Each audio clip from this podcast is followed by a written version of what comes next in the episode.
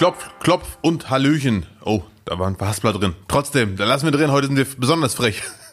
Hallöchen, ich grüße euch. Hier ist Abdel Karim. Willkommen zu einer neuen Folge von Nicht, Nicht, Nicht, der Podcast. Wieder mit am Start, wie immer, Lutz. Hallöchen, ich grüße dich. Winke, winke. Hallo Abdel. Hallo, liebe Zuhörerinnen und Zuhörer. Schön, euch zu hören. Äh, ich höre euch nicht, aber mental bilde ich mir das ein. Lutz, nice to see you again. Kann ich nur zurückgeben, Abdel, wie gut du heute wieder aussiehst. Ja, ich kann nichts dafür. Schwarzes T-Shirt, das äh, macht einfach schön. Ja. Hat mir ein Freund geholt aus dem Thailand-Urlaub. Was steht da drauf? Da steht, was steht? Koha, Kolipe. Kolipe. Irgend so eine tolle Insel da wahrscheinlich. Das T-Shirt sieht leider sehr nach Tourismus aus, aber es ist so gemütlich und es ist definitiv hochwertig. Äh, Dazu könntest du eine Hüfttasche tragen. Aber oldschool-mäßig am Bauch, unten. Am, am Bauch, äh, ich habe gelernt, Dealer tragen die so quer über den Oberkörper, schräg. Aber äh, der normale Migrant, der was Gutes im Schilde führt, der hat sie auf Hüfthöhe. So sieht's aus, richtig. Äh, zum, zum Verdecken des Bauchnabels. Denn egal wie bauchfrei ich rumlaufe, den Bauchnabel darf man nicht sehen, darauf bestehe ich.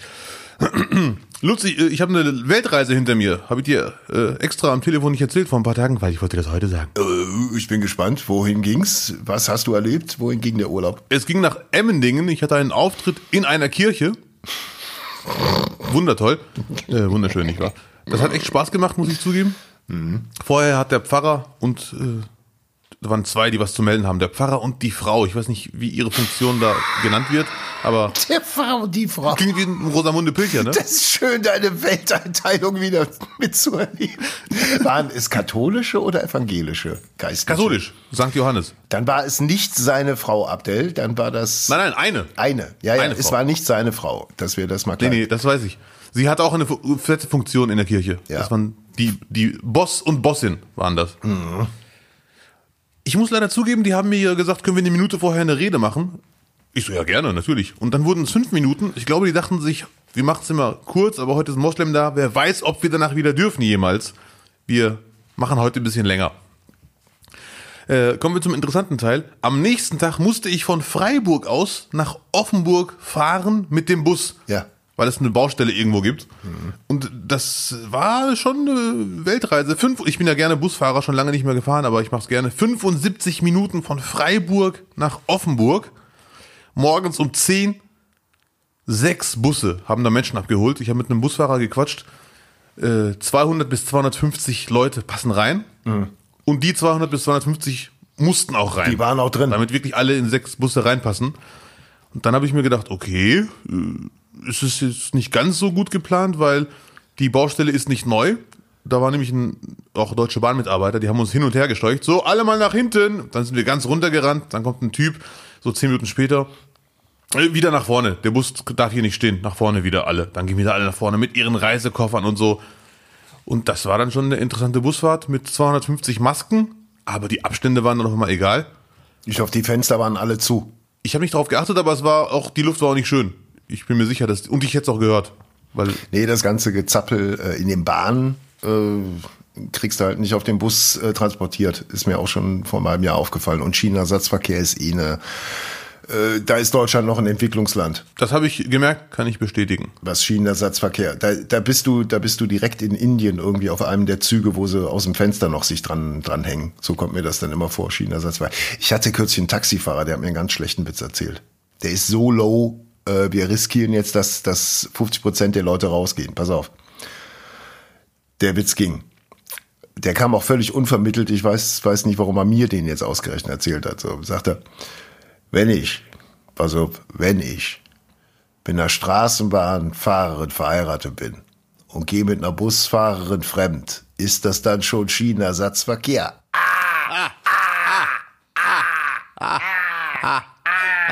So, Ich habe mal das war der, das war der, aber, aber, aber er hatte auch eine geile Geschichte. ja, bitte. Ähm, der, um den nicht nachvoll, äh, nachvollziehen zu können, wer das war, der war nicht hier aus, aus Kleve oder so. Der hat mir erzählt, dass er, dass in 80er Jahren noch Sitte war auf dem Land von den Taxifahrern, wenn die noch ein bisschen nebenher Plus machen wollten, sind die einfach die Strecke rückwärts gefahren, weil das Taxameter dann wieder rückwärts gelaufen ist auf Null. Ah, okay, das ist aber echt eine gute Idee. Das höre ich zum ersten Mal. Die sind also, die sind also dann zehn Kilometer rückwärts einfach von einem Ort zum nächsten in der Nacht dann gefahren damals. Das ist keine Verarsche. Nein. Krass, das wäre echt eine gute Idee.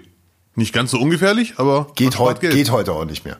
Nee, nicht. Weil die Taxameter von der Steuer komplett, also komplett abgezählt werden. Die können gar nicht mehr bescheißen. Ich habe mal von einem Taxifahrer gehört, apropos bescheißen, dass es Länder gibt, wo das Taxi so ist, wenn der Fahrer auf Bremse drückt, äh, die, gehen die Kosten ein bisschen hoch. Echt? So minimal, ja, ja, ganz minimal merkt man nicht, wenn man drauf schaut. Aber ich weiß bis heute nicht, ob er mich verarscht hat. Ich komme jetzt nur drauf. Er sagt, es gibt halt. In welchem. Land, in welchem Land war das? Es, äh, der Taxifahrer war in Deutschland Ja. äh, mit äh, nicht deutschen Vorfahren. Nee, nee, das, naja, die, die Frage weißt du selber, wie die gestellt war. In welchem Land sollte, soll es solche Taxen geben? Das weiß ich leider nicht mehr. Auf jeden Fall nicht in Deutschland. Äh, Im Mittelmeerraum, ich weiß aber nicht mehr welches Land. Ja, das, äh, es war nicht Marokko, weil dann hätte ich mir gesagt, hätte ich doch gemerkt. In Marokko achte ich immer auf die Taxiuhr. Interessante Geschichte, Abdel. Wollen wir die nächste nehmen? Ich finde die sehr interessant auf jeden Fall. Aber wir können gerne die nächste nehmen. Ich bin da auf jeden Fall äh, ready. Ich habe ganz viele Hassmails gekriegt, Abdel. Schon wieder? Ich bin kurz äh, davor, Teil der Cancel Culture zu werden. Ich bin kurz davor, gecancelt zu werden von Köln. Weil ich mich wieder so negativ über äh, meine Ex-Stadt ausgelassen habe im, in der letzten Folge. Ach. Über die, über die Lautstärke, die asoziale Lautstärke in der Nacht. Was steht drin? Wo alle sagen, ja, nee, das Gleiche, was du mir auch gesagt hast. Du wirst alt, du passt dir eh nicht mehr hin. Zieh doch Gummistiefel an. Bald ist der Fußball, dann kannst du alles wieder gut machen. Und dann habe ich gestern einfach nur mal die Zeitung aufgeschlagen, geguckt, was ist denn in Köln los? Vielleicht habe ich mich ja auch vertan. Vielleicht, vielleicht liegt es ja wirklich an mir. Und äh, gestern Morgen äh, gab es dann wieder ein Ereignis, wo ich dachte, gut, dass du weg bist. Einsatz am Barbarossa-Platz. Unbekannte attackieren Passanten mit selbstgebauten Pfeilen. Was? Das, was du gehört hast. Sag mir, ob du sowas schon mal über London, über New York, über Aleppo irgendwo gehört hast, dass irgendwelche Assis mit Pusterohren Bauarbeiter bespucken und verletzen. Das habe ich also äh, zumindest in Deutschland noch nicht gehört. Ja, Das ist aber echt hart. ja. Das ist Köln mittlerweile. Also, ich finde die Geschichte hart. Du wirst wieder Mails kriegen, das kann ich dir garantieren. Aber die Geschichte ist echt. Äh, hast du da auch was gelesen? Also mehr gibt es auch Hintergründe? Hat man jemanden erwischt? Nee, die, die haben wohl gestern gegen 37 wurde die Kölner Polizei zum Barbarossa-Platz gerufen. Heißt also, äh, wenn ich jetzt mal eine Theorie auf, äh, aufwerfen darf. Ja, bitte. Äh, ich glaube, dadurch, äh, dass, dass äh, vornehmlich Bauarbeiter irgendwie beschossen wurden, dass der oder die Täter innen äh, einfach die Ruhestörung nicht mehr ertragen konnten. Das war vielleicht genau die gleiche Motivation, warum ich so sauer auf Köln war vor ein Okay, paar okay. Tagen. Ja. Dass die sich einfach jetzt seit, ich meine, Köln ist ja eine Dauerbaustelle, kann man ja nicht, kann man ja nicht anders sagen. Also seitdem ich Kind bin, äh, habe ich noch nie die Kölner Ringe irgendwie äh, ohne Baustelle gesehen. Das ist schon immer Aber der Dom ist immerhin fertig. der Dom war aber vor mir schon 600 Jahre oder 300 Jahre einfach Baustelle. Also wie, es wird in Köln sehr viel gebaut. Worauf wollte ich hinaus? Ich glaube, äh, dass diese, diese Lärmbelästigung durch die Baustelle zieht sich schon seit, seit Wochen. Und irgendwie ist da mal einer, der hat, der oder diejenige hat einfach ganz lange fantasiert, drüber nachgedacht, was würde ich am liebsten machen, wenn. Und dann haben sie sich den Kram einfach auf Amazon bestellt und dann gestern losgelegt. Also der Grund für Meine Theorie, meine Theorie, meine Haupttheorie ist einfach, nicht mehr in Köln wohnen. Lohnt sich nicht. ja, du deswegen bist ja auch weggezogen. Du Köln- hast die Option gehabt, äh, Geld für die Mietkaution äh, sammeln oder Pfeile kaufen. Ja. Ja. Köln ist nicht mehr bewohnbar. Die Stimmung kippt ein bisschen. Das ist nicht mehr mein Köln. Ja, und das sehen die Kölner genauso. Ja. Dreckig. So, ja. Nee, wie, wie, aber äh, hast, du, hast du denn nicht das Gefühl in Duisburg, dass das ist nicht mehr mal in Duisburg, Duisburg verkommt oder so? Nee, ne? Nee, ehrlich gesagt nicht, weil äh, viel, Duisburg weil hält sich. sagen mir- Duisburg war schon so, aber Duisburg hält sich. Richtig. Ja, ja, Duisburg war schon so, das sagen mir die, die Ureinwohner hier auch. Und die, die sagen, hier ist eine gereizte Grundstimmung, aber wir lieben uns alle trotzdem. Und äh, hier hast du alles. Der Duisburger Süden, das ist die schöne Ecke. Obwohl ich die anderen Ecken auch schön finde. Und ich habe noch nichts von Pfeilen gehört. Sollte ich mal was hören von Pfeilen und Fahnen und äh, Stürmungen, werde ich äh, laut rufen. Aber ich, ich bin mir sicher, diese Pfeilgeschichte bleibt eine Ausnahme. Ansonsten äh, wird bald auch die Bürgermeisterin da wegziehen. Wir bleiben optimistisch. Die letzten Pfeile in Köln wurden verschossen. Jetzt ist wieder Frieden. Frieden wünsche ich mir auch bei der Deutschen Bahn, ehrlich gesagt. Ich fand die Busfahrt sehr entspannt, aber man darf sich dann irgendwann noch nicht wundern, wenn viele Menschen sich denken, wer verarscht hier eigentlich wen. Im Zug ohne Maske werde ich angemault, aber dann im Bus mit 250 Leuten sitzen, ohne Abstand, da kann man schon, ist das jetzt schlimm oder nicht? Ist die Pandemie gefährlich? Kann Freiburg nicht anstatt sechs Busse zwölf Busse organisieren? Das sind äh, Fragen, die sich stellen. Ja. Ich bin immer noch äh, Maskenfan. Ja die wir aber auch nicht beantwortet kriegen. Beantwortet oder zumindest über Themen sprechen wollen wir hier ja auch immer. Normalerweise ist es so, dass wir die Themen immer mitbringen. Wir quasi, äh, wir, wir, wir sammeln Themen, die uns die Woche übertriggern, wie man im Neudeutschen sagt, und die besprechen wir dann hier. Jetzt würden wir das Pferd mal anders aufzäumen mit unserer neuen Rubrik, Abdel. Und zwar haben wir eine neue Rubrik, die sich nennt das Twitter-Roulette. Und zwar geht es folgendermaßen. Wir haben die aktuellen Top 10 der Twitter-Themen aus Deutschland um ein Roulette-Tisch rum aufgebaut und werden jetzt die Kugel werfen und dann bleibt die Kugel bei dem Thema liegen, über das wir sprechen müssen. Das nicht, nicht, nicht Twitter-Roulette. Ja, die Kugel ist gelandet, Lutz, und zwar bei Transgender. Oh, das ist ja unser Thema. Da sind wir ja richtig, da sind wir ja richtig bewandert. Ja, hat sich das Lesen in den letzten Jahren ja richtig gelohnt. Mhm. Äh, es geht hundertprozentig um Transgender-Athletinnen und Athletinnen bei Olympia. Äh, Habe ich mitbekommen, gab es eine große Diskussion, äh, dass die aufgrund der Hormonbehandlung äh, im Vorteil sind. Leistungsstärker.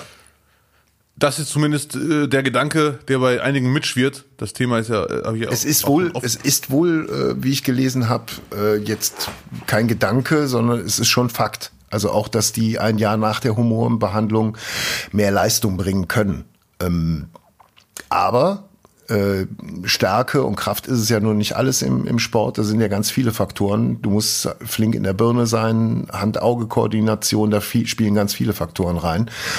Und äh, es gab jetzt bei Olympia eine, eine, eine äh, Transgender-Gewichtheberin, die, die hatte auch gar keinen Vorteil dadurch. Die ist auch relativ schnell wieder rausgeflogen. Aber die Diskussion ist da. Grundsätzlich findest du, dass Transgender in der Kategorie Mann und Frau teilnehmen sollen? Oder wäre es schlauer zu sagen, wir machen eine, eine Transgender-Olympiade? Jetzt mal ganz provokant gesagt. Ja, das ist eine gute Frage. Ich, ich habe äh mir, ich habe mir gerade nebenbei auf Twitter gescrollt, Bommes und Hajo Seppelt. Seppelt kenne ich nicht, Bommes kenne ich. Cooler Typ. Die haben wohl gestern in der Sportschau darüber gequatscht und einige sagen, wichtiges Thema, gut, dass man es anspricht. Andere sagen, nee, ohne Experte, Expertin geht das nicht. Man merkt, sie sind überfordert. Äh, ich, äh, Wie wir. geht, geht ja nicht anders als uns. Ja. Ich habe ich hab gestern äh, die Gewichtheberin, Frau Hubbard, wie der Kommentator sie ausgesprochen hat, Hubbard, ich muss ich zugeben, finde ich super sympathisch und super cool, weil sie hat ganz klar gesagt, ich will hier nicht die Welt verändern und ich will nicht als äh, Galionsfigur für irgendwas sein, ich will einfach nur ich sein und mein Ding machen. Mhm. Unterschreibe ich, super. Und da wurde auch eine andere Gewichtheberin gefragt, die sagte, sie freut sich sehr, hat sie betont, dass Transgender mitmachen, weil Olympia ist für alle da und alle, die sich ihren Traum erfüllen wollen. Aber sie hat auch gesagt, es ist halt auch Fakt, dass wir Gewichtheberinnen ungefähr ab 30 unsere Leistungsgrenze erreicht haben, in der Regel. Und die äh, Mit 30 Hubbard Jahren. ist 43. Mit, so wie die meisten Sportler, ne? Ja, ja, außer ja. Ibrahimovic. Ja. Und äh, die, die Hubbard, äh, der Name klingt echt cool, ähm, die ist 43 und kann noch mithalten und hatte gestern sogar noch Chancen auf Bronze. Realistische Chancen, hat aber dreimal äh, Mist gebaut, leider. Hm. Und da ist die Frage halt, ist es ein Vorteil oder nicht? Das, was ich am meisten höre, und das ist auch meine Meinung sehr wahrscheinlich, ist, dafür gibt es noch viel zu wenig Daten, um das wirklich amtlich zu sagen, ist es ein Vorteil oder nicht. Ich habe hier was gefunden. Ich habe hier, da, soll ich das mal zitieren? Ja, bitte. Äh, haben Transmänner einen Vorteil im Spitzensport? In das sagt, ähm, na, ist egal, kann ich gleich nochmal rauskriegen. In unserer, in unserer Studie haben wir festgestellt, dass Transmänner tatsächlich dominieren, sagte Robert, bezog sich dabei auf seine Studie über Transmenschen im US-Militär. Genau, die haben in einer Studie äh, Transmenschen im US-Militär äh, begleitet, also nach der, quasi nach der ähm, Operation, nach dem Eingriff. Und dort haben die festgestellt, dass die tatsächlich nach einer einjährigen Behandlung mit maskulinen Hormonen gab es keinen Unterschied bei den Liegestützen oder Laufzeit. Doch konnten Transmänner in einer Minute mehr Rumpfbeugen absolvieren als Cis-Männer beziehungsweise nicht Transgender-Männer. Aber niemand behauptet, dass Transmänner den Männersport dominieren werden. Also die Angst können wir Männer uns dann auch nehmen. ich habe aber äh, was, was viel krasseres gelesen. Äh, vielleicht damit man auch nochmal so die, die Verhältnisse einfach mal versteht, äh, von, von was für einer Leistung man da spricht. Wenn du im Spitzensport überhaupt mitmachen willst, musst du, warte mal, hier steht es, nur, nur dass wir mal so ein Verständnis dafür kriegen, ähm, um zu den besten zehn Prozent der Läuferin zu gehören, muss man 29 Prozent schneller sein als die Durchschnittsfrau. 29 Prozent. Und um einer Eliteläuferin zu sein, muss man 59 Prozent schneller sein als die durchschnittliche Cis-Frau. 59 Prozent. Also ja. jetzt mal von Transgender weg. Allein was das für eine, für eine Ultra-Hürde ist, ja. da überhaupt relevant sportlich zu sein. Ja, ja, das ist definitiv krass. Ja. Also jetzt auch, wo ich Olympia mir nachts die Highlights anschaue, das ist schon bemerkenswert. Die Turner und Turnerinnen einfach nur ekelhaft positiv, was die da machen. Mhm. Das ist einfach nur krass, wie jeder auf dieser Matte oder wie man auch immer nennt, abgehen. Ja. Oder die Läufer, das ist einfach, ich bin nur so Leichtathletik-Fan, deswegen schaue ich mir die Läufer und Läuferinnen sehr, sehr gerne an. Auch wenn die Marokkaner früher eine Laufnation waren und leider Gottes aktuell abschmieren. Gut, 3000 Meter Hürdenlauf haben wir Gold abgeräumt. Das war's dann aber auch schon. Habt ihr Transgender? Ähm, nee, ne? Bei euch gibt's keine Transgender-Athleten aktuell? Ich sage jetzt mal spontan nein, ich habe mich nicht schlau gemacht, aber wenn es das gäbe, bin ich mir sicher, wäre das voll die Nachricht. Das wäre voll, ich, voll die Nachricht, natürlich. Hätte ich 100 Pro mitbekommen. Weil bei dem, also ich glaube, es ist ja eh in der Regel so beim Sport, dass eher Transgender-Frauen Thema sind. Weil, weil da befürcht, befürchtet wird, dass sie körperlich Vorteile haben. Mhm. Jetzt man sagt, der Testosteronspiegel äh, ist entscheidend. Viele sagen, nee, der reicht nicht, wenn man als Frau ursprünglich ein Mann war oder ein Junge und als Junge lebt und aufwächst und der ganze Körper, die Regenerationsfähigkeit der Muskeln, äh, Hormone und so ein Gedöns, das wirkt sich aus. Das ist ein Vorteil, dichtere Muskeln und so weiter und so fort. Und das kann ein Nachteil sein. Jetzt sagen aber ganz viele andere, nach einigen Jahren Hormonbehandlung sind diese Vorteile alle weg. Die Muskeln sind anders. Es gibt auch Sportlerinnen, die ganz klar sagen, ich, ich war nach zwei Jahren viel langsamer als mhm. vorher als, und so weiter und so fort. Und da fehlen einfach Daten. Das ist einfach so. Ja, da fehl, also abschließend fehlen natürlich äh, äh, Langzeitstudien. Dennoch ähm, ist es nicht von der Hand zu weisen, dass natürlich eine eine äh, Körpermassen, ein Körper, ein muskulärer Vorteil dann doch offensichtlich ist. Aber andere Attribute, die einen noch zum Spitzensportler machen, natürlich nicht durch eine Hormonbehandlung irgendwie gefördert werden. Ähm, aus Sicht der der Sportlerinnen die jetzt ein ganzes Leben auf Olympia hinarbeiten, äh, Qualen auf sich nehmen, Ernährung, ja. äh, Rückschläge, Konkurrenz, was auch immer, Entbehrungen vor allem. Ähm, und dann treten die gegen eine Transgenderfrau an. Der, oder ich, ich sag mal so, in, im Konkurrenzkampf und unter Leistungsdruck äh, äh bedarf es dann doch einer, einer äh, einer sehr großen Charakterstärke, nicht daran zu denken, dass man im Nachteil ist. Oder? Ja. Jetzt mal höflich formuliert. Wenn du da stehst, dann denkst du, ah, durch die Hormonbehandlung. Ja klar, man ist ja auch im Sport auch gerne mal aus nachvollziehbaren Gründen unsachlich. Ja. Und denkt sich, das ist unfair. Siehst du im Fußball. Wenn man verliert, war der Schiri schuld. Wenn man gewinnt, hey, geile Mannschaft. Sieht man auch beim Fahrradfahren. Hashtag Monster. Können wir gleich auch noch mal kurz drüber reden. Das ist ja auch gar nicht mal so weit hergeholt äh, äh, und glaube ich auch naiv zu denken, dass diese Transgender-Frauen nicht auch angefeindet werden, auch verbal. Ja, ja. Also die, die also ich glaube, dass die dann noch äh, zusätzlich äh, neben dem Konkurrenzkampf, dem normalen Druck, den jeder Sportler aushalten muss, natürlich auch noch mal eine, eine massive persönliche Anfeindung jedes Mal empfinden. Auch, auch wenn es bei Olympia, glaube ich, vom Publikum her anders abgeht als jetzt irgendwie in der Oberliga. Aber äh, das, glaube ich, kommt noch ganz mit hinzu. Da, da finde ich ja äh, diese, wie gesagt, äh, Hubbard, muss ich, ist wirklich für mich ein tolles Beispiel. Die ja. wird von allen da super aufgenommen und sie ist auch super, echt super Ausstrahlung. Ob sie will oder nicht, mit der Ausstrahlung wird sie Galionsfigur. Da hat sie gar keine Wahl. Mhm. Ja gut, jetzt ist sie weg, ne? Die ist ja schon ausgeschieden. Leider. Komische Galionsfigur. ja, aber es ist immerhin Pionierarbeit. Yes. Oder Pionierinarbeit. Ich weiß es, ich weiß es doch auch nicht, Leute.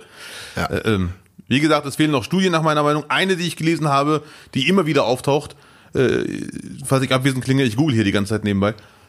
Angeblich sind nach zweijähriger Hormonbehandlung eine belastbare Studie aktuell Frauen noch 12% schneller als nicht transgender Frauen, aber äh, der Kraftvorteil ist weg und Sit-Ups ist auch kein Unterschied mehr. Aber das ist alles viel zu wenig, das reicht nicht. Da muss wirklich irgendwann mal eine klare Ansage kommen, Olympia möchte nach, der, nach dieser Olympia die Regeln ändern. Und da bin ich sehr neugierig, was dann passieren wird. Die sagten, mhm. während des Turniers können wir nichts machen.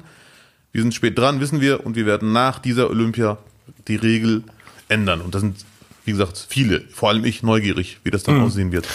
Ja, das bezieht sich ja dann nicht nur auf Transgender, sondern auch im, im paralympischen Bereich. Äh, gibt Läufer, die haben äh, äh Laufprothesen und mhm. äh, sind dadurch einfach äh, äh, technisch klar im Vorteil, weil die, jetzt mal salopp gesagt, halt so Sprungfedern ja. unten an den, an den Füßen haben. Äh, da ist die Diskussion. Ähm, oder äh, wir hatten hier noch bei der WM, äh, die, äh, bei der EM den, den äh, dänischen Spieler mit, seinem, mit seiner kardiologischen Geschichte. Mhm. Äh, auch da, die Medizin, die, die Medikamente, die die nehmen müssen, ähm, da, da, fall, da fällt ganz viel unter das Doping, unter das Dopingmittelgesetz. Also ja. äh, nur mal ein Beispiel, Ramelich ist ein äh, Herzmittel, was äh, sag ich, mach ich jetzt mal leinhaft, was die Aorta, also die, die, die, äh, den Zugang zum Herzen weicher mhm. macht damit das Blut besser durchfließen kann. Ist für einen Sportler, für, für, für, einen für jemanden, der kardiologische äh, Erkrankungen hat, einfach eine, eine Erleichterung für einen Sportler, ein immenser Turbo, ein immenser Vorteil. Ja. Auch da die Abwägung, ist dieser Mann mit dem, mit dem kardiologischen äh, Nachteil durch die Medikamente sofort wieder im Vorteil gegenüber gesunden Sportlern und so weiter. Das wird noch, glaube ich, ein ganz, ganz interessantes Thema werden. Und ich habe es bei der EM schon irgendwie äh, vorhergesagt und ich glaube jetzt auch mich bestätigt zu fühlen. Vogue wird sich ganz massiv auf große Sportevents jetzt äh, stürzen und konzentrieren. Also die, die Themen, äh, die Vogue angehen, sind äh, ganz präsent jetzt auch auf Twitter. Du hast äh, zum Beispiel, ich habe noch nie so viele Leute gelesen, die sich gegen Pferdesport einsetzen. Ja, ist jetzt auch das ganz große Thema, fällt jetzt zum ersten Mal wieder bei Olympia auf, dass es angeblich Tierquälerei beim, beim Pferdesport gibt. In meiner Wahrnehmung ist da schon sehr viel gemacht worden. Auch, das war ja noch Schockemühle und was weiß ich, wie die alle hießen. Schon vor 10, 15 Jahren war das ja ein ganz massives Thema. Ich weiß gar nicht mehr, wie es hieß, aber man hat den Pferden irgendwie noch beim Training vor die Vorderläufe ge geschlagen, damit die irgendwie höher springen und so. Ne? Also. Leider, ja. Aber diese, diese politischen Themen rund um, äh, um Sportereignisse, um Großereignisse werden, glaube ich, noch äh, sehr, sehr intensiv besprochen werden. Bei der WM ist es ja erst recht. Du siehst jetzt mit Transgender, was ich wichtig finde, aber auch äh, plötzlich entstehen schwulen Ikonen bei den, bei den Athleten, auch von, von schwulen Usern auf Twitter, wo du eigentlich mitbekommst, dass sie sich gar nicht für Sport interessieren.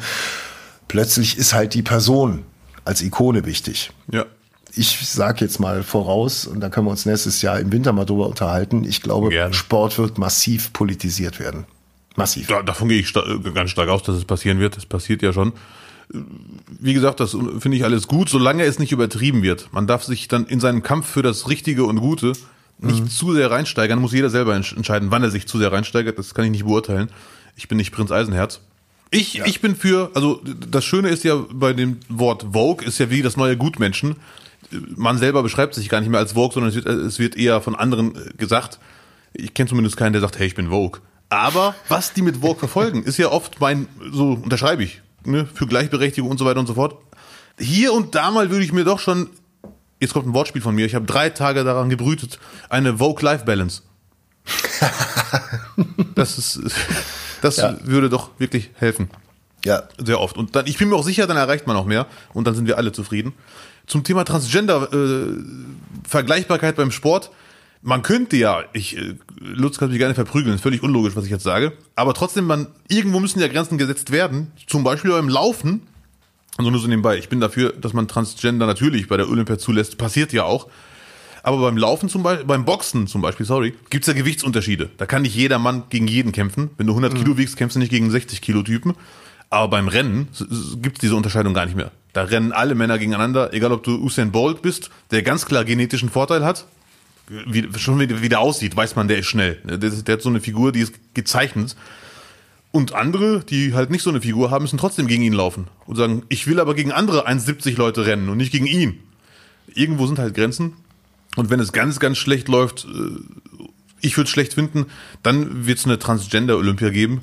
Aber ich fände es besser, wenn die ganz normal mitmachen. Und hoffentlich stellt sich heraus, dass es da keine Vor- und Nachteile gibt. Ich habe mir gestern Diskuswerferinnen angesehen, die keine Transgender-Frauen waren. Und ganz ehrlich, die hatten einen Nacken. Der war dreimal, wenn die mich aufhakt, bin ich weg. Weg vom Fenster. ganz eindeutig. Worauf willst du hinaus? Dass ich, wir brauchen äh, gar keine Transgender, wir haben doch die Diskuswerferin schon. Nee, nee, damit will ich sagen, dass eine Transgender, äh, eine nicht Transgender Frau beim Diskuswerfen genauso ge genetisch äh, Vorteile hat. Also der Sport sucht sich seine Sportler und Sportlerinnen. Ne? Wenn man diese Vorteile hat, die eine Diskuswerferin hat, irgendwann merkt sie als Kind oder wann auch immer, ich habe einen krassen Nacken, ich kann besser werfen als andere, also mache ich das. Laufen kann ich nicht, machen andere. Und man selektiert eh schon selber, das meine ich. Und alles weitere wird jetzt untersucht. Ich freue mich auf die Ergebnisse.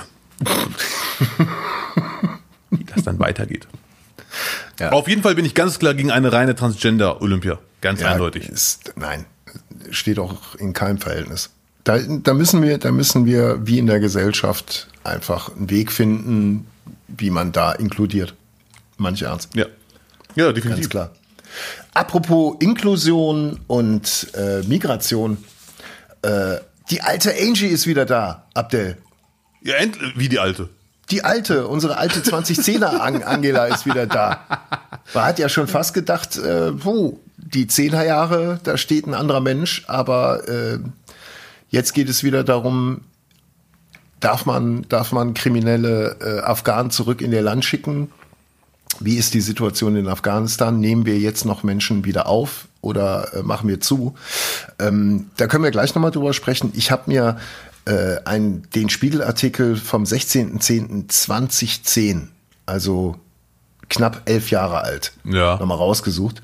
Und der äh, Artikel behandelt, Merkel erklärt Multikulti für gescheitert die große, die große Rede vor der, vor der Jungen Union. Das Zitat des Jahres. Die man aus heute, aus heutiger Perspektive fast gar nicht mehr für möglich halten würde. Ich würde mal einfach durch den Artikel durchgehen. Ich lese ihn nicht ganz, aber so die, die, äh, die ersten Punkte. Und dann äh, bin ich mal auf deine Reaktion gespannt, weil es wird eine Zeitreise Deluxe werden. Es gibt einiges ja. zu schmunzeln, mein Freund. Der Ansatz, Der Ansatz für Multikulti ist gescheitert, absolut gescheitert, sagte Kanzlerin Angela Merkel auf dem Deutschlandtag der Jungen Union in Potsdam.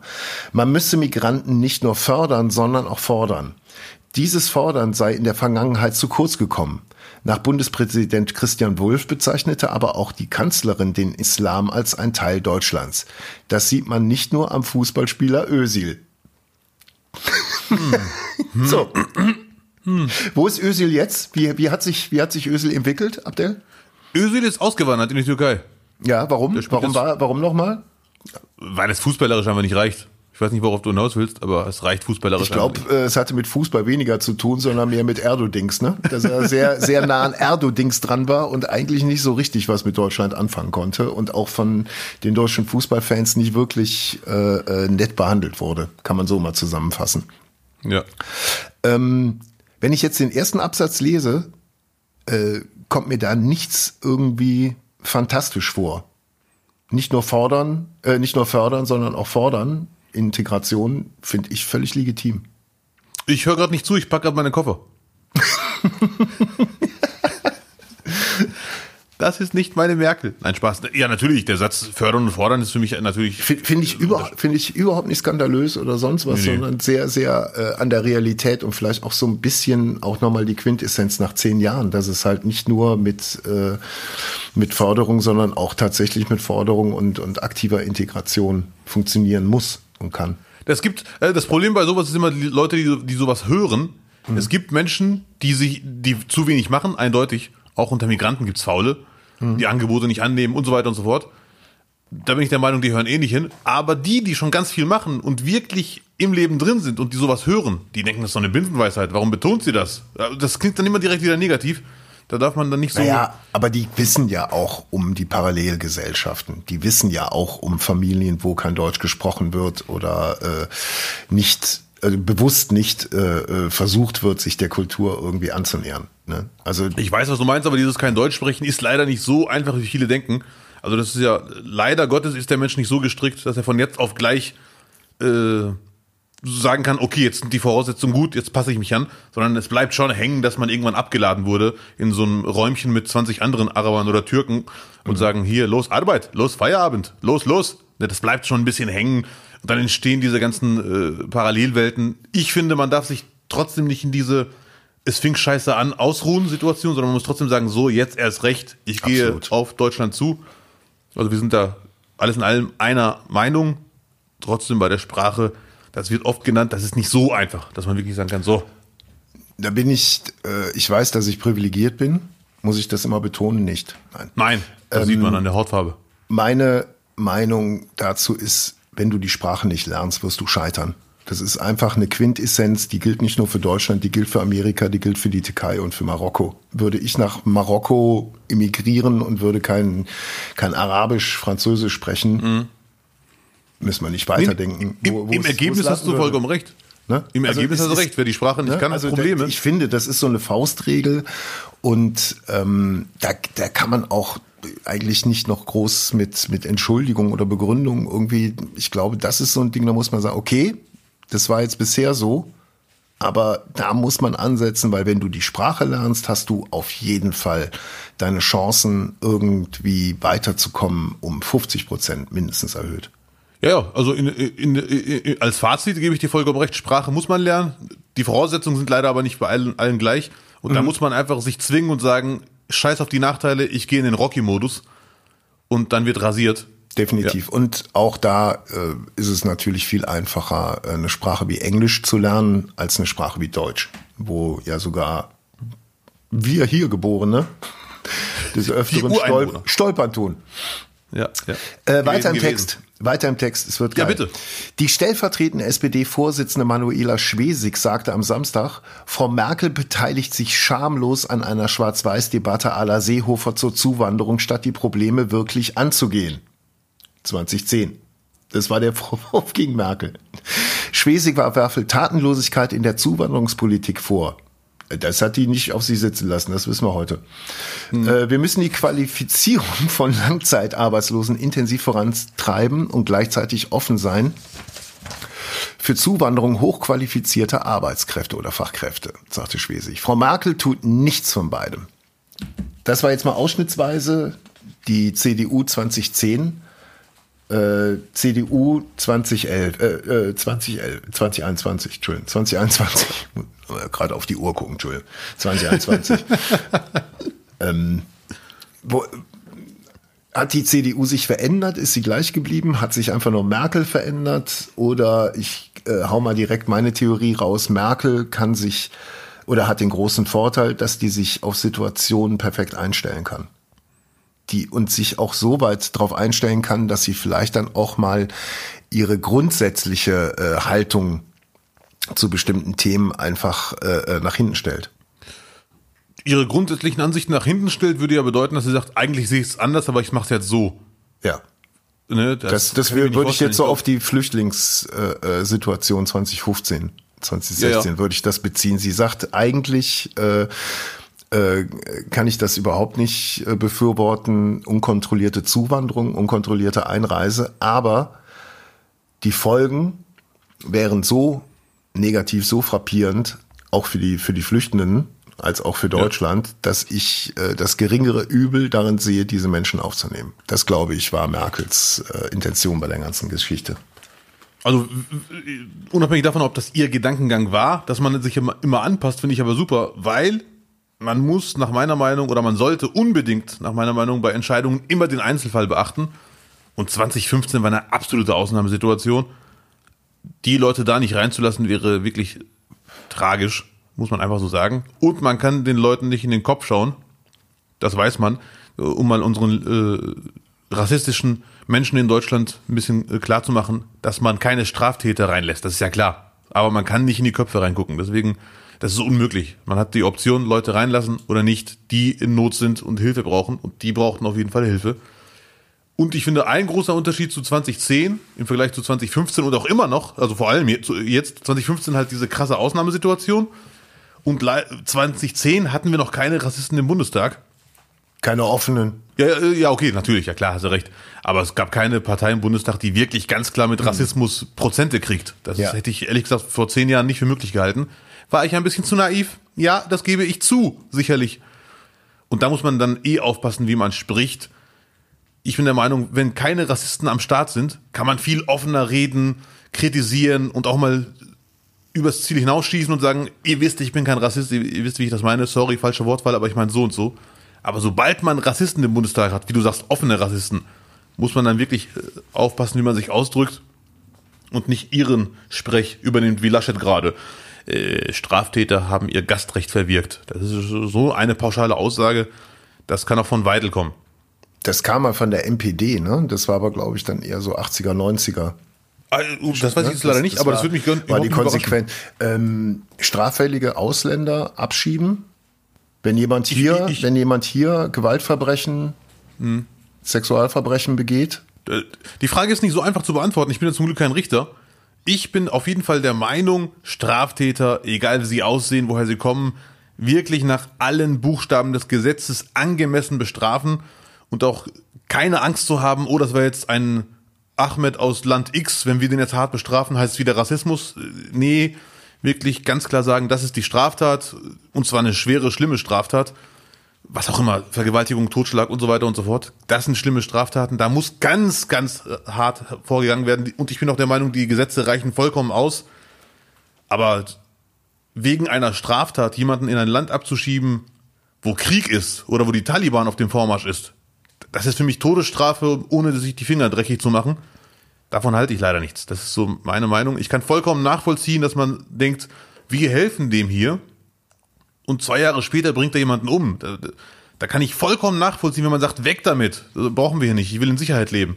Weil, wenn man sich das auf, äh, vor Augen führt, jemanden, dem ich helfe, sorgt in zwei Jahren dafür, dass ich unsicher bin. Das ist schon äh, hart, das zusammenzukriegen. Aber unser Maßstab ist halt nicht irgendwelche Rachegefühle, sondern wirklich das Grundgesetz. Und das ist für mich eindeutig, Stand jetzt, jemanden nach Afghanistan abschieben, wo jeder weiß, die Taliban gibt wieder richtig Gas. Das geht nicht. Dann ganz ehrlich lieber 50 Jahre in Deutschland im Knast lassen, anstatt jemanden ins Kriegsgebiet. Das ist, hm. Ja, nur 50 Jahre in Deutschland im Knast lassen, damit ist es ja auch nicht geholfen. Also wenn du jetzt äh, die alle in den Knast bei uns steckst, förderst du ja auch nur kriminelle Strukturen, die sich dann irgendwann entladen.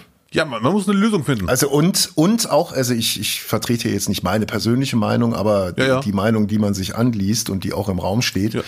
Ähm, es wird immer gesagt, dass, äh, äh dass diese, äh, dass diese Kriminellen aus, aus Ländern wie Afghanistan, Syrien, meinetwegen auch aus den, aus den Maghreb-Staaten, dass die keinen Respekt vor unserem Rechtssystem haben, keinen Respekt vor der Polizei, weil die in ihren Herkunftsländern halt massive Polizeigewalt erleben. Also die, das, was immer der Klassiker, das, was die sich hier erlauben, dafür würden die drüben sofort Kopf ab, Hand ab, whatever.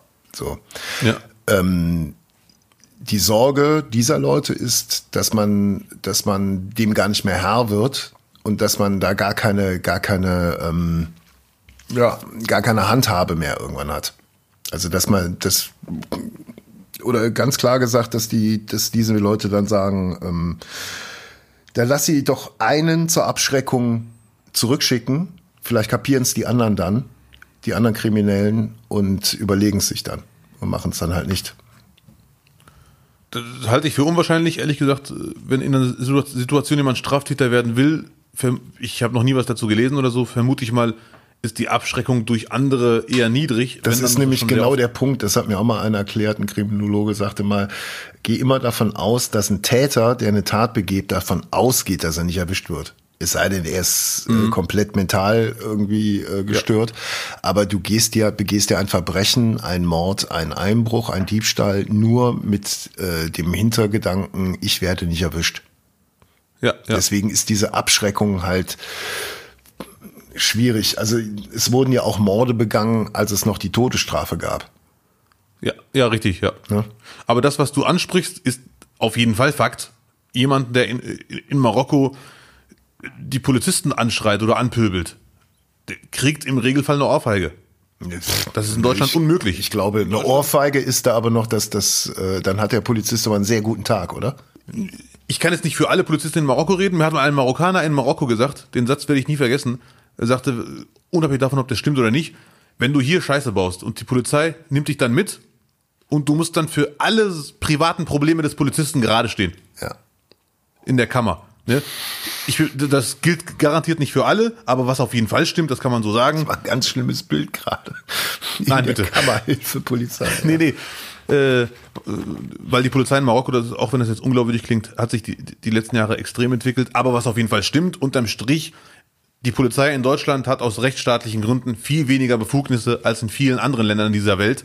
Und da ist es auf jeden Fall Fakt, dass man wirklich hier, wenn man die Polizei aus anderen Ländern kennt, das, was du gerade schon gesagt hast, und hierher kommt, das, das ist wie, wie eine Massage. Mhm. Nach dem Motto, geil, ich spuck hier den Polizisten an und der macht nichts. Ja.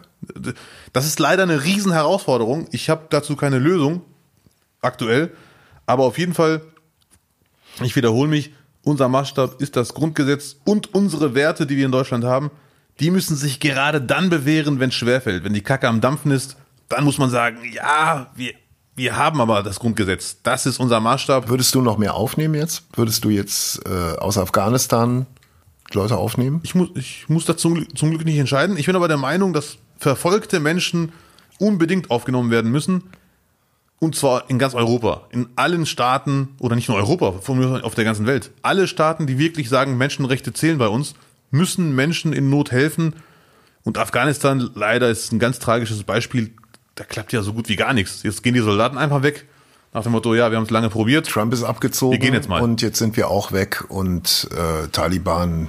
Also die, gestern lief ja äh, ein Bericht in der ARD, eine Reportage über den Truppenabzug.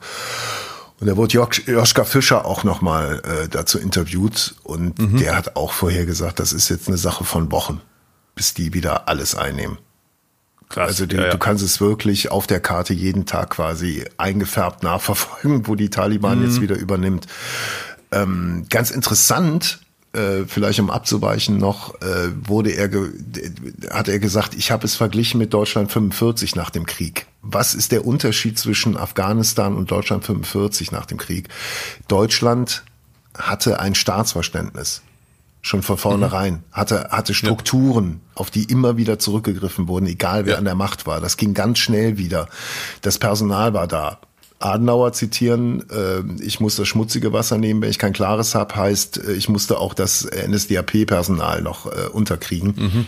Ist auch in einem Land, äh, das Gut, ich müssen jetzt nicht noch die deutsche Geschichte jetzt hier noch gerade in Mähen sagen. Ja, ja, ja. Aber ähm, Deutschland hatte die Strukturen schon immer gehabt die man nur besetzen musste und daraus konntest du ganz schnell wieder was aufbauen. Das gab es in Afghanistan halt nicht. Ja, die, die, definitiv. Oder gibt es in Afghanistan nicht.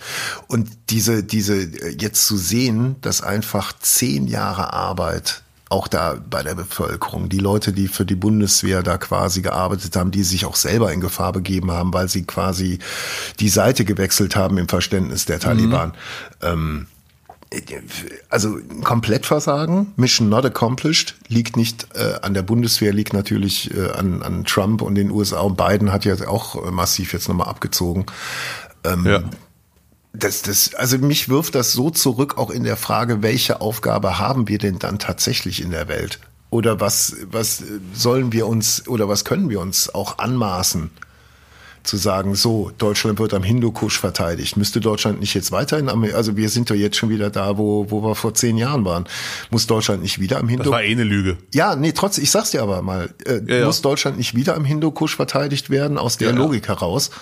Ja, ja. Ähm, wo setzen wir denn dann wieder an? Also während wir jetzt hier sprechen, kannst du von ausgehen, es werden wieder Frauen auf der Straße mit Stöcken verprügelt. Ähm, wir, wir blicken jetzt wieder auf das gleiche Land wie vor zehn Jahren und es hat nichts gebracht, unsere, unsere westliche Ideologie zu sagen, wir sind die Weltpolizei oder schließen uns der Weltpolizei USA an und glauben, ein Land äh, nach unseren Maßstäben kultivieren zu können. Nee, das ist, davon halte ich generell nichts. Es, scheitert jedes Mal. Und um auf Joschka Fischer, Fischer zurückzukommen, ein weiterer Riesenunterschied. Im, Im Gegensatz zu Deutschland 45 wurde in Afghanistan keiner besiegt es, es gab die Taliban zu besiegen, aber du waren Soldaten, die sagten, ich bin ausgebildet worden, gegen eine andere Profi-Armee anzutreten. Ja, ja. Und ja. äh, es konnte äh, diese Situation auch für, einen, für einen Bundeswehrsoldaten, äh, es kann der Typ mit dem mit dem Esel sein, es kann das Kind sein, es kann die Frau ja. mit der Burka sein. Ne? Ähm, das war auch kein Krieg, das war das war ein ein, ein Dauerzustand. Ja, ja, das war einfach nur ein Schwebezustand, die Taliban zurückdrängen und das, nee, wie gesagt, es wurde keiner besiegt. Die haben nur darauf gewartet, die haben auf Zeit gespielt. Aber ab der, wir, wir, wir, wir, also so dieses, dieses Gerechtigkeitsverständnis, was jeder in sich trägt, vor allem wir Westgeprägten, mit unserer eigenen Moral, und der bist du ja, ja. auch kultiviert, ähm, wir können, wir, wir, wir, wir können es ja nicht ertragen, die Tagesschau anzumachen und dann dort Leid in dem Land zu sehen, dort in dem Land zu sehen. Wir stellen uns, sind ja mittlerweile schon so reflektiert, dass wir sagen, auch wir haben aufgrund äh, äh vereinfacht unseres Konsums äh, äh, mit an Syrien auch eine, eine Teilschuld und so weiter und so fort. Wir werden ja jetzt nicht zusehen können, dass Afghanistan wieder von, von den Taliban überrannt wird, oder? Die Soldaten sind da jetzt abgehauen. Das heißt doch wieder, dass der nächste Einsatz kommt in spätestens ja. einem halben Jahr, oder? Abgezogen wurden sie nicht abgehauen, das ist das falsche Wort. Dafür können die Soldaten da wenigstens. Ich weiß genau, was du meinst. Also ich, ich weiß nicht, was, was gemacht wird, wenn man da jetzt einen Krieg sieht. Was heißt Krieg? Krieg ist ja immer irgendwie mehr oder weniger Kampfparität. Mehr oder weniger, irgendwie. Aber da wird es darauf hinauslaufen. Und leider befürchte ich, dass die Taliban sich denken wird, jetzt zeigen wir euch es aber richtig. Jetzt mhm. sind wir doppelt wütend und aggressiv und jetzt kommt die große Rache. Ja. Und das ist, es lief leider auf gut Deutsch alles scheiße in Afghanistan. Und dahin würde ich jetzt auf gar keinen Fall abschieben. Und das ist schon wirklich eine scheiße Situation gerade. Aber dieses Grund, dieser Grundgedanke, eine westliche Armee geht irgendwo hin und macht ein Land besser. Das hat in den das hat nach, nach, nach, nach Deutschland hat es nicht mehr funktioniert so richtig. Ja, weil in Deutschland keine Rohstoffe gibt wahrscheinlich. Deutschland war das letzte Land, wo, wo man effektiven Diktator irgendwie äh, also Großdiktator kannst du natürlich noch Ceausescu und so, aber das war eine andere Situation, ja. da kam die Revolution ja vom Volk aus. Ähm, aber dieses, dieses Prinzip scheint nicht zu funktionieren. Nee, nee, nur, ich halte das eh für ich, ein Gerücht. Ja, nur ist es, ist es dann der Schritt dazu, wir kümmern uns dann lieber nur noch um uns selber. Also jetzt einfach nur drastisch, ne? Drastisch. Ja, ist dann die Konsequenz zu sagen, okay, wir können die Welt eh nicht ändern. Wir können nicht ändern, dass es die Taliban gibt, dass es diese, diese äh, äh, mittelalterliche Religions, dieses mittelalterliche Religionsverständnis gibt. Das kriegen wir nicht weg. Äh, wir können jetzt auch nicht äh, wie vor, vor 200 Jahren Missionare losschicken was für, also mal davon ab, was für ein Gedanke ist das überhaupt? Missionieren. Ja, ich nicht was du meinst, du drückst dich ja bewusst drastisch aus. Ja. Ähm, ich sehe das genau wie du. Ich bin eh, also es könnte echt der Grund sein. In Deutschland hat das Ganze geklappt, weil es um die Sache ging. Es ging darum, einen Diktator loszuwerden. Es ging nicht um Rohstoffe. Naja, gut, Rohstoffe. Also die, die, Deutschland wurde natürlich bewusst wahrgenommen als die große, äh, als der große Wirtschaftsfaktor. Auch allein von der Lage her in Europa. Also noch, noch zentraler und effektiver kannst du ja wirtschaftlich gar nicht gelegen sein als Deutschland. Ne? Ach, die Deutschen und ihre Technik. Deswegen, also ich, äh, es ist ja klar, dass man gesehen hat, okay, äh, wenn du jetzt Deutschland äh, nicht aufbaust, wird es auch Europa schlecht gehen. Wirtschaftlich. Das haben die ja schon ganz klar erkannt damals. Ja, von meinem Gefühl her ging es aber auch wirklich irgendwann auch darum, wirklich Hitler loszuwerden. Ähm, weil irgendwann konnte man die Augen nicht verschließen. Das habe ich ja, das habe ich ja überhaupt nicht gesagt. Ich sagte nach dem Krieg, nach dem Krieg weg war. Ja, ja. Und dann ging es darum, baut man das Land wieder auf? Wie baut man es wieder auf? Gibt man ihm auch wieder äh, äh, viel Power oder nicht? Und man hat sich dafür entschieden, die wirtschaftlich wieder aufzubauen, weil Europa davon profitierte. Ne? Ja, ja, ja, okay. Ja. Also in arabische Länder einmarschieren oder in islamische Länder einmarschieren und irgendwie Leute aufklären und sagen, wir haben da was Schönes, nennt sich Demokratie. Davon halte ich auch nichts. Ich bin sehr gespannt, wie das in Afghanistan jetzt weitergeht. Ob man sagen kann, so, wir waren da, hat nichts gebracht, jetzt macht eure Scheiße selber. Ich finde, man kann helfen, Menschen in Not durch, man muss es aber anders machen, aber auch das, das wurde ja hier und da probiert. Ganz viel Bildung. Es klingt alles jetzt so voll banal und der Bollywood-Marokkaner, aber der Schlüssel zu allem ist für mich Bildung und im schlimmsten Fall sogar, das, auch das wurde hier und da probiert, aber wenn man merkt, es geht nicht anders, muss man es machen, mit Taliban reden und hoffen, dass sich da irgendwelche gemäßigten Leute finden. Ich, wage das sehr zu bezweifeln. Und sagen, Le Leute, das geht so nicht weiter. Das, äh, so ein schönes Land, so viele Möglichkeiten. Aber ich bin viel zu naiv in der Hinsicht, anscheinend. Was in zehn Jahren nicht geschafft wurde, werde ich jetzt hier auch nicht lösen. Und vielleicht nochmal so auf, auf die Situation in Deutschland nochmal kurz eingehen. Äh, was mir die ganze Zeit so durch den Kopf geht, ist äh, die ganzen Leute, die 2015 kamen. Ähm, Männer, junge reisende Männer, aber auch Familie mit Kindern. Ähm, die müssen wir ja erstmal integrieren. Die müssen wir ja erstmal, äh, also wenn sie bleiben möchten, dann auch wirklich auf den Weg schicken. Und das ist ja schon eine mega Herausforderung. Plus die ganzen Nachzügler, Familien, Frauen, Kinder, das darf man ja nicht irgendwie, nee, das gehört ja noch mit dazu. Nee, die, die Zahlen muss man ja auch mal wirklich realistisch berücksichtigen. Was hängt da noch mit dran? Und wie kriegen wir die auch noch integriert? So. Ja. Also diese Aufgabe, das muss ja wirklich eine aufrichtige, aufrichtiger Wille sein, die Leute zu integrieren und keine Parallelgesellschaft hier weiterhin nochmal äh, über 30 Jahre aufzubauen, wo man dann hofft, dass sie irgendwann die Schnauze voll haben und wieder weggehen. Da sind wir genau einer Meinung. Ganz drastisch, ganz drastisch. Und das, das verlieren wir, glaube ich, gerade so aus der Perspektive, dass man sagt, okay, Leute, die sind jetzt da und wir, wir bekommen eigentlich nur die negativen Aspekte mit, mit Partyszene Stuttgart und hast du nicht gesehen. All das, wo dann unser, unser allgemeines äh, Wohlbefinden irgendwie gestört wird, da werden wir aufmerksamer und hören zu, aber im Positiven zu sagen, okay, wir integrieren und schauen, wie kriegen wir da auch mal äh, neue, neue äh, äh ja, einen neuen, neuen syrischen Professor mal an die Uni. Jetzt mal ganz Ja, ja. wunschdenkenmäßig. Ja? Und wir haben den großen Vorteil im Vergleich zu früher, dass jetzt Leute in ein Land kommen, das, und das meine ich jetzt äh, nicht äh, negativ, schon sehr bunt ist. Also es gibt hier schon zig Millionen hier geborene, dunkelhäutige deutsche Muslime, die bei der Integration der Einwanderer auf jeden Fall helfen. Das ist definitiv der Fall, um Parallelwelten zu vermeiden. Und auch da könnte ich Und- jetzt noch was. Ich will dir nicht wieder ins Wort fallen. Ja, bitte. Ähm, und auch da habe ich eine andere Erfahrung, Ja, ähm, die kann, die ich auch einfach mal teile und und sag direkt vorweg, es ist ein einfach nur ein ein Mosaiksteinchen, was ich so in der ganzen in der ganzen Zeit erlebt habe.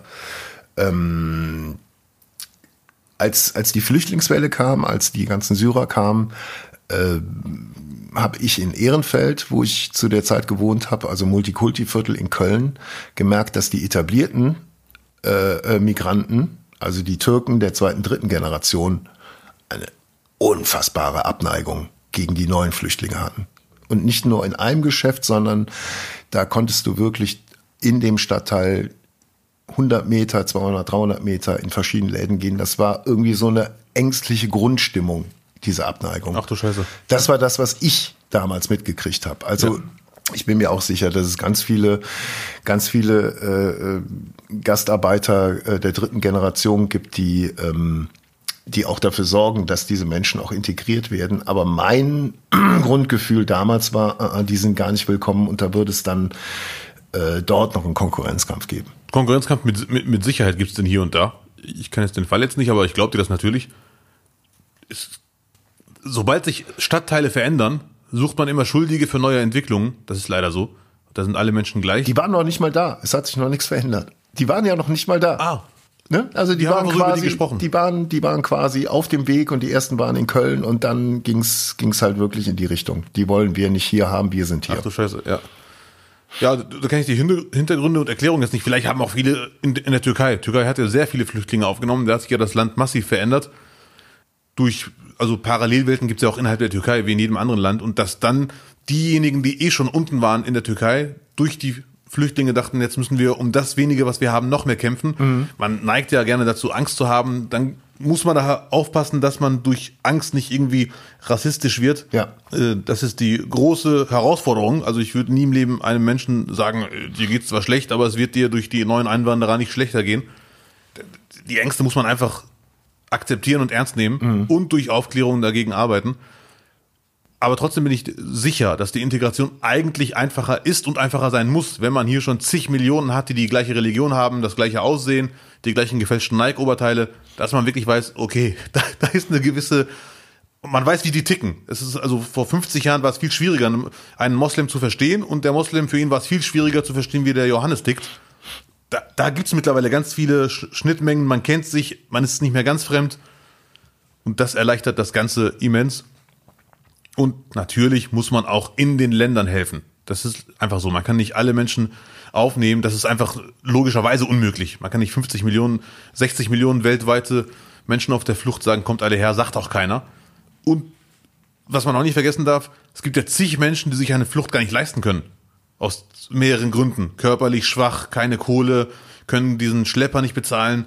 Und denen muss man, deswegen muss man auch vor Ort unbedingt helfen. Da glauben ja die Rassisten gerne, dass nur sie die, diese Idee haben, aber die schieben die Idee nur vor. Das meinen die gar nicht so. Die wollen einfach nur keine reinlassen. Die wollen einfach, dass sie so bleiben, wie es 33 war. Das ist leider Fakt. Aber ich finde, man muss Leute reinlassen, man muss aber gleichzeitig Leuten vor Ort helfen. Ja.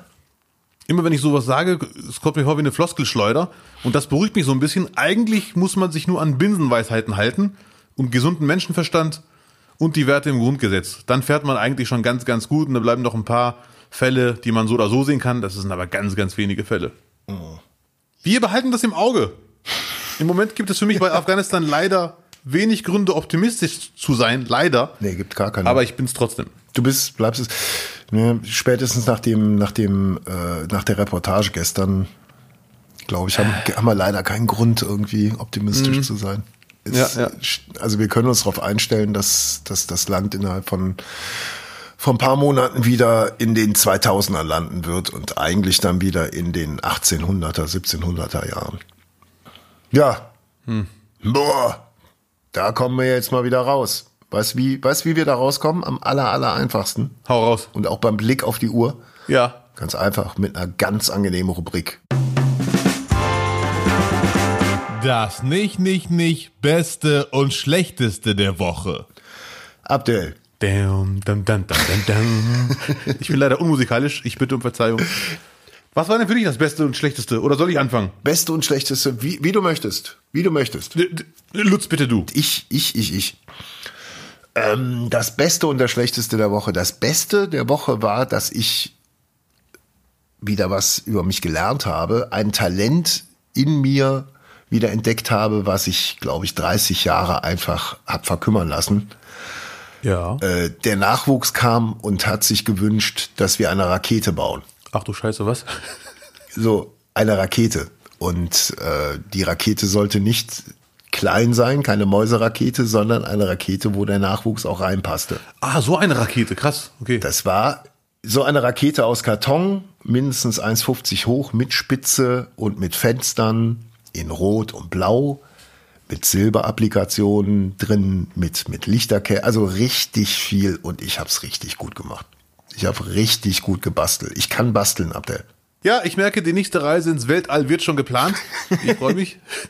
Aber bitte unbedingt ein Foto schicken. Ich bin echt neugierig, ob es da auch so ein Fenster gibt oder wie guckt man da rein? Da Gibt's gibt's, so da eine Tür? eine Türe, da gibt's Fenster, da hat er innen drin Licht, der Lichtschalter hat's da drin.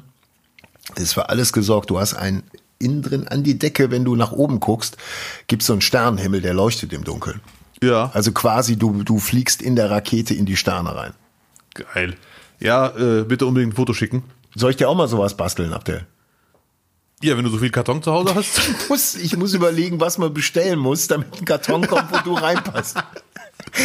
Es könnte aber schon mit so, mit so einem großen äh, Kühlschrank, mit, mit äh, äh, eigenem Kühl, so ein 2,10 Meter zehn Kühlschrank. Den müsste ich bestellen. Da kommt ein Karton mit, da passt du auch rein. Sehr gut. Ich hätte gern so eine Rakete. Ja. Dann habe ich endlich meinen ersten Viral-Hit.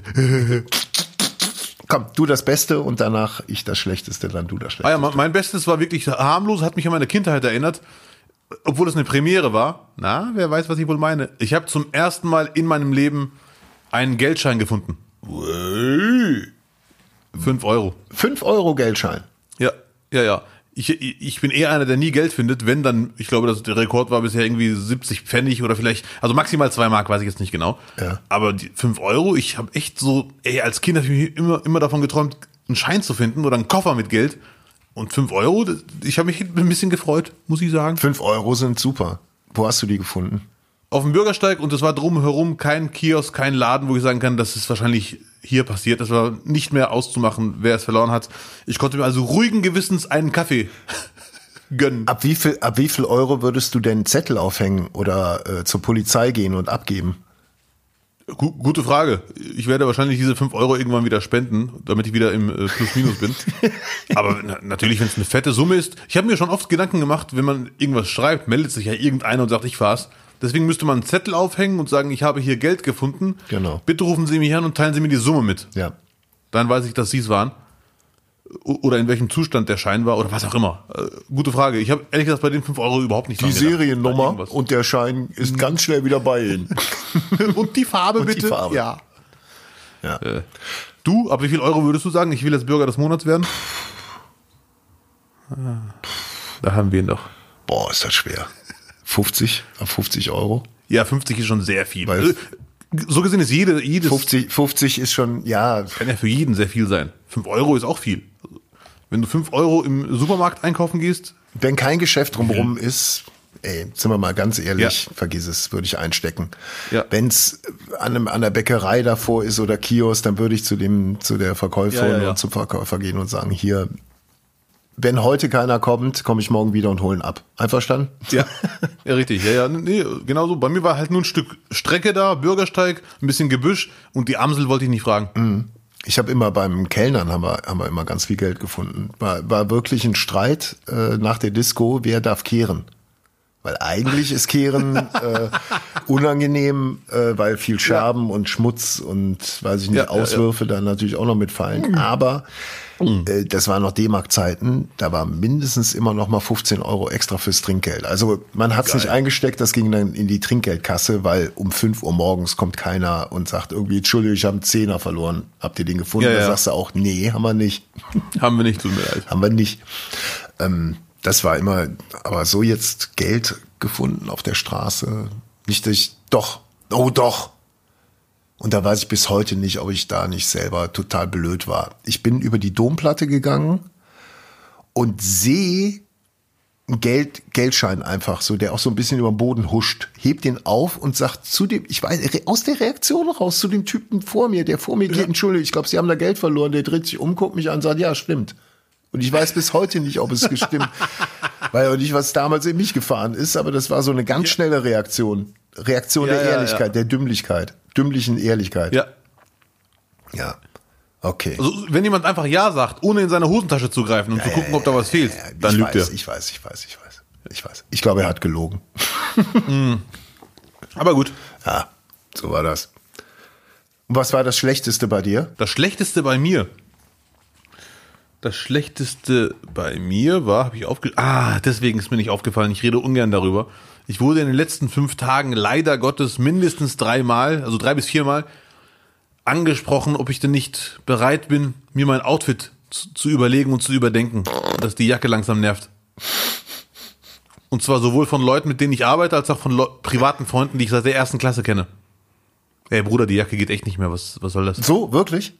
Mit welcher, Ja, Mann. Mit welcher Begr die geht wirklich nicht mehr, ist schon, das ist so, du hast alle, alle Andeutungen, die wir die letzten fünf Jahre rausgehauen haben, hast du konstant ignoriert und jetzt müssen wir leider mal sehr deutlich sprechen und sagen, Junge, jetzt höre zu.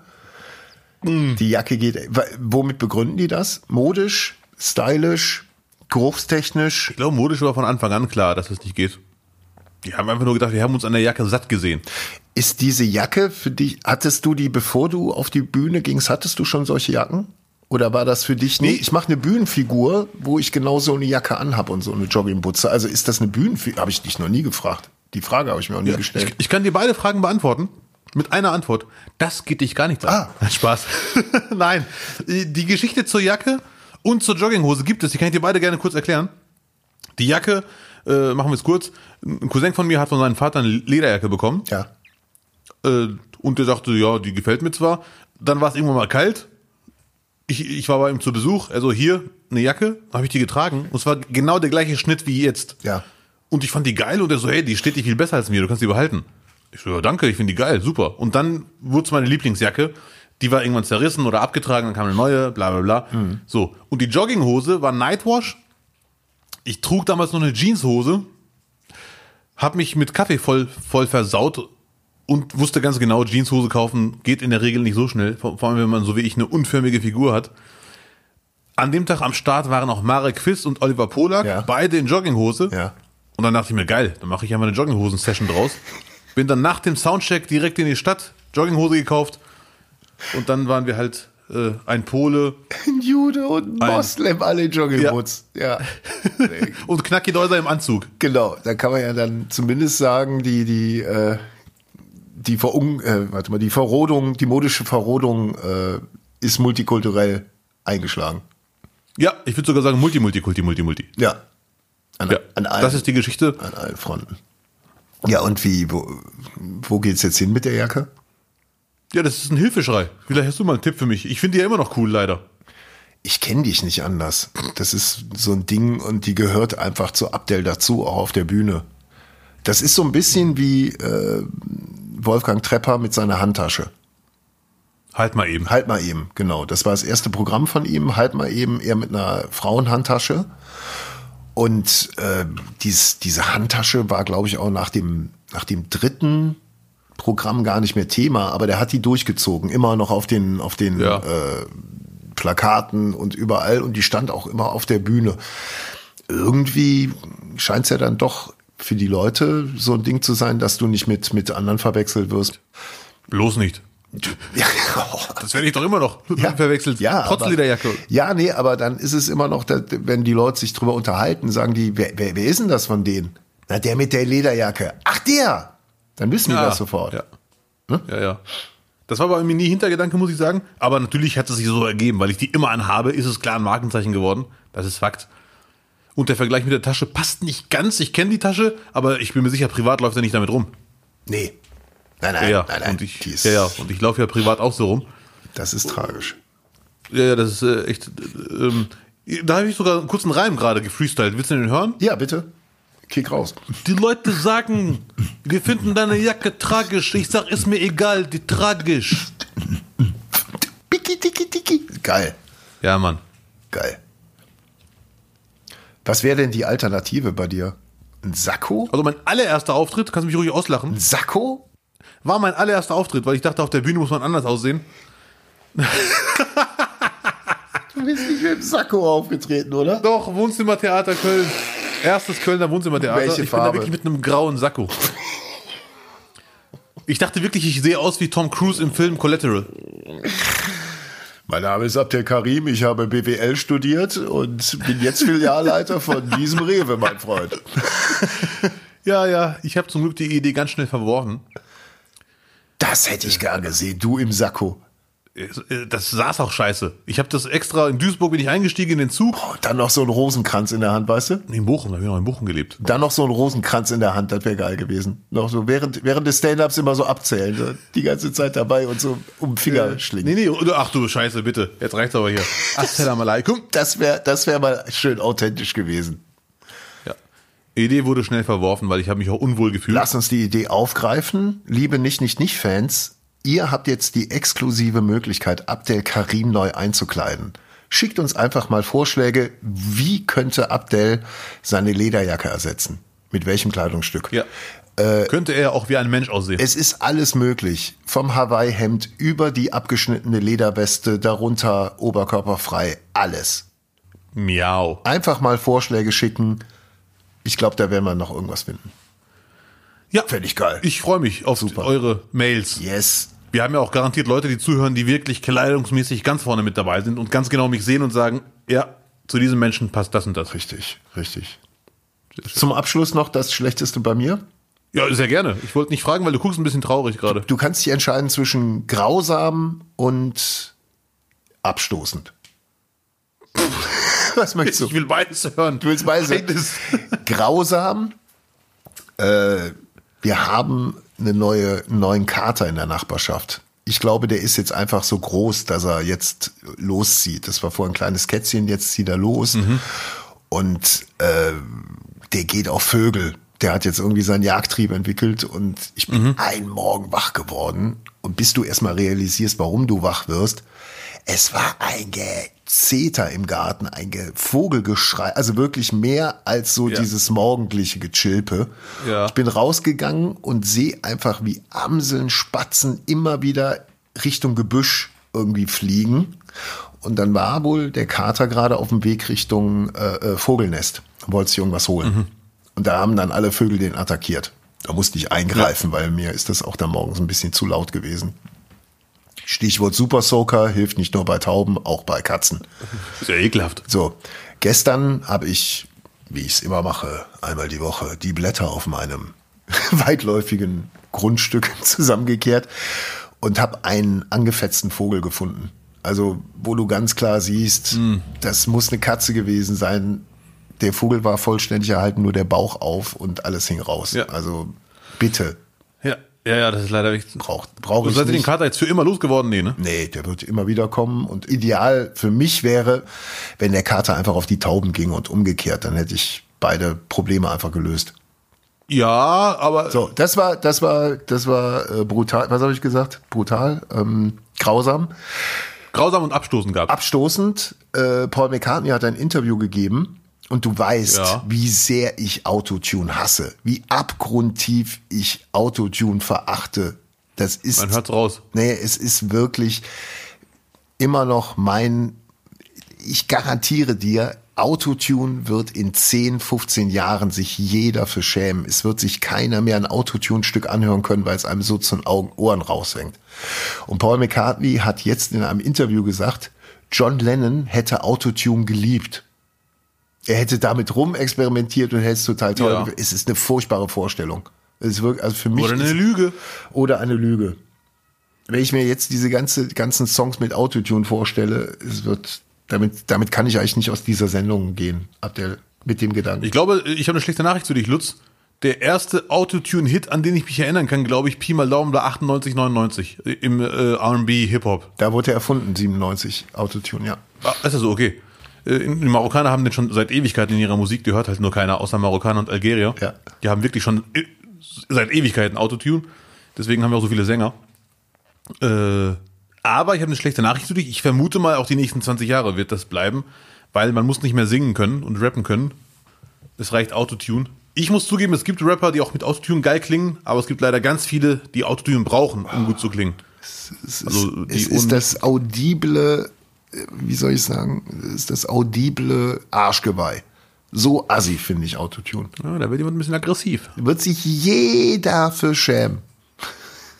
Mach doch mal ein Lied drüber, über schlechtes Autotune mit Autotune. Nein. Wow, wow. Nein, nein. Na gut, das war mein schlechtestes der Woche. Das ist aber echt schlecht, wenn einer deiner größten Vorbilder, Vorbild. mein Vorbild. ja, ja, die sagte, hör mal zu, Lutz, Lennon. Ma Lennon Magersucht. Magersucht und Mutterkomplex, das sind meine Vorbilder. Außerdem noch eine ordentliche Heroinsucht obendrauf, bitte. So. Nein, kein, kein Vorbild, aber äh, immer wieder interessant äh, anzuschauen und anzuhören. So würde ich sagen. Die Abgründe Inspirierend, inspi inspira inspirating. So. Ja, Lutz, vielen Dank. Boah, danke. Darf ich gehen? Muss ich gehen? Muss Ja, ich jetzt gehen?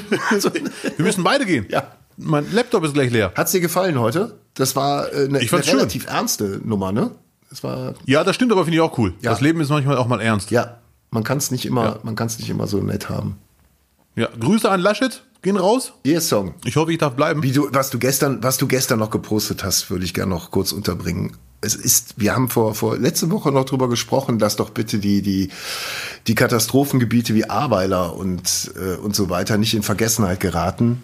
Ja. Drei Wochen später ist es schon soweit. Du hast es gestern gepostet. Drei Wochen und es ist noch kein Geld da, Soforthilfe und so. Schämt euch. Schämt euch. Da war echt eine Einwohnerin, die sich beschwert hat. Schade. Oder, na, was heißt, die Soforthilfen wären da, aber äh, es reicht natürlich nicht aus.